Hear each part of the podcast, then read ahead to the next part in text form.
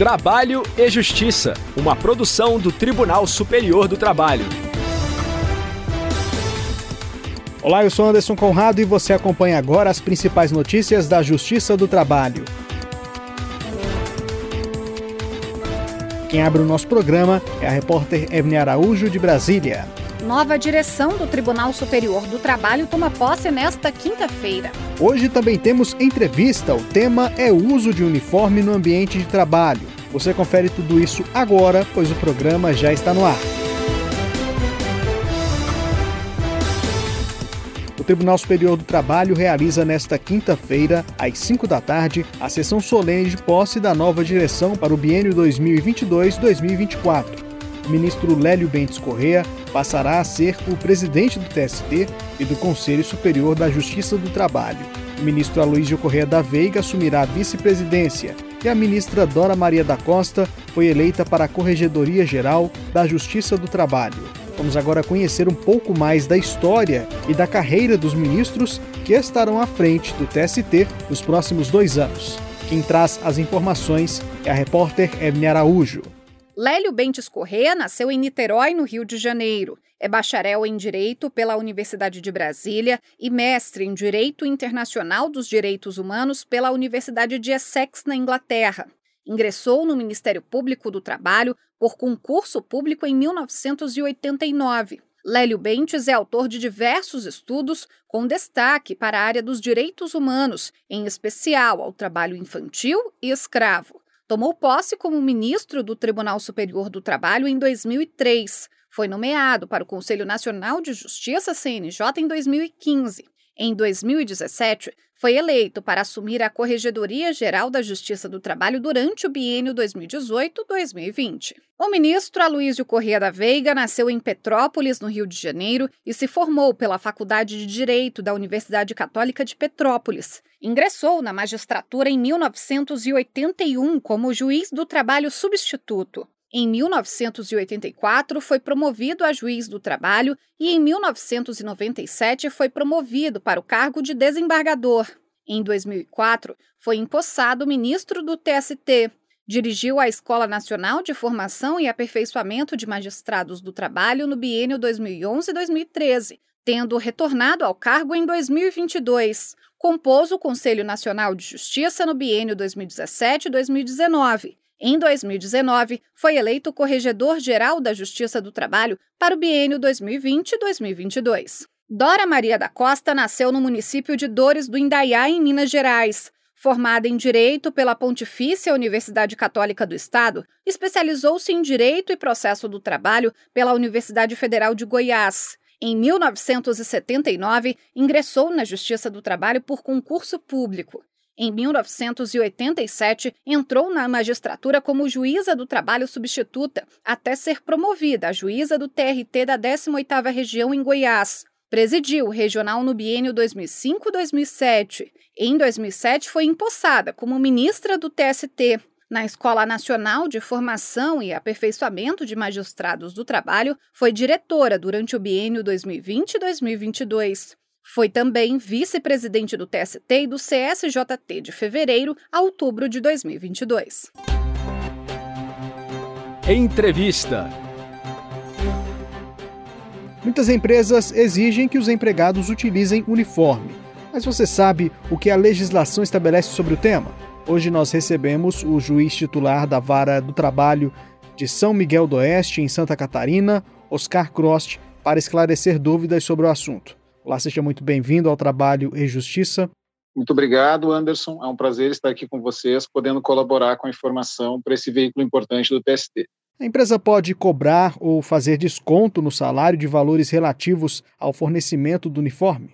Como regra geral, isso não pode acontecer. O uso de uniforme, padronizando a vestimenta dos trabalhadores e das trabalhadoras, é um risco que deve ser assumido como custo de quem empreende atividade. A própria CLT prevê isso admitir que a trabalhadora ou o trabalhador precise comprar uniforme seria a mesma coisa que autorizar uma redução de salários. Mais do que isso, fazer com que eles literalmente tivessem que pagar para trabalhar. Salvo exceções muito específicas, que não cabe aqui trazer, a regra é que não. O empregador deve pagar pelo uniforme fornecido ao trabalhador e ao trabalhador. O uso do uniforme é obrigatório? Na lei, não existe uma disposição que obrigue as pessoas a se uniformizarem. O interesse para que isso ocorra é do empregador. Como dito, cabe a ele gerir o negócio, cabe a ele assumir os riscos e dessa maneira, se for exigência por interesse do empregador, ele deve pagar o instrumento de trabalho fornecido por quem emprega. O empregado não pode ser obrigado a usar se tiver que assumir esse custo. E quem é o responsável pelas despesas com a lavagem do uniforme? Se esse uniforme não exigir um tratamento especial de higienização, puder ser lavado com as roupas da família, da trabalhadora ou do trabalhador, cabe ao trabalhador e à trabalhadora efetuar essa higienização e assumir esse custo. Mas se houver um procedimento, esterilização ou até mesmo um tratamento para que a veste não fique diferente de outras, aí o empregador pode fazer duas coisas: ou ele mesmo assumir esse processo, ou indenizar as empregadas e os empregados que tiverem que fazer isso fora do expediente, não só em relação ao preço dos produtos utilizados, eventual depreciação de máquina que tiver que trabalhar dessa maneira, como também o tempo. Mas a regra geral é: se houver tratamento especial, cabe ao empregador fazê-lo ou pagar. Se o uniforme puder ser lavado com roupas comuns, o empregado e a empregada têm que fazer isso em casa mesmo. É lícita a inclusão de logomarcas da própria empresa no uniforme dos colaboradores, juiz Oscar? Olha, o uniforme, como vestimenta padrão, ele tem identificações. E uma delas é a marca do empregador. Essa previsão só passou a integrar a legislação no Brasil a partir da reforma trabalhista de 2017. Antes se tolerava quando o logo, a logo marca estampada era da própria empresa ou de empresas do grupo mas isso não havia uma previsão legal, era um uso e costume do direito do trabalho. O tempo utilizado para a troca de roupa ou uniforme na empresa é considerado tempo à disposição do empregador? Apenas integra a jornada de trabalho e é considerado tempo à disposição do empregador se na entrada ou na saída essa troca de uniforme exceder a cinco minutos. Se o uniforme puder ser trajado fora da empresa e o empregado ou a empregada puder já vir vestido, o que não é regra, aí não se discute. Mas se o tempo exigido superar cinco minutos no ingresso ou na saída, aí se considera minuto a minuto como integrante da jornada e tempo à disposição.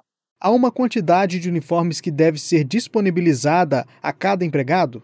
A lei não prevê um número de peças, seja de vestimenta superior, inferior, calçados, mas se imagina que o empregador, quando fornece e exige o uso do uniforme, deve fazê-lo em quantidade suficiente a que a trabalhadora e o trabalhador possam utilizar, higienizar com certa razoabilidade e também contar com as intempéries, uniformes de frio, uniformes de calor. Quando não há exigência de uniforme completo, a exemplo de sapatos, calçados em geral, o empregado e a empregada podem fazê-lo da maneira que quiserem. Mas se exigir determinado padrão, aí cabe ao empregador fornecer. As normas coletivas de algumas categorias prevêem um mínimo de fornecimento e de reposição, mas isso não é uma regra fixa. Vai depender muito da depreciação, da qualidade do uniforme e até mesmo da necessidade de uma higienização frequente. Gostaria de acrescentar alguma informação sobre o tema?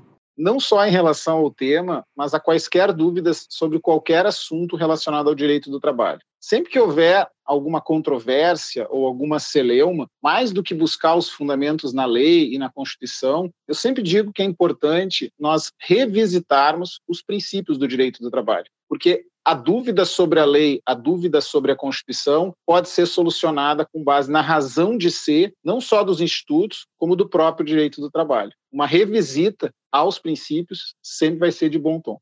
Eu conversei com o juiz titular da Vara do Trabalho de São Miguel do Oeste, em Santa Catarina, Oscar Crost. Muito obrigado pela participação no Trabalho e Justiça. Eu que agradeço, foi muito bom poder estar com vocês e contem sempre comigo naquilo que eu puder ajudar. A edição de hoje acaba aqui. Muito obrigado pela audiência. Você pode fazer sugestões ao programa por meio de comentário nas redes sociais.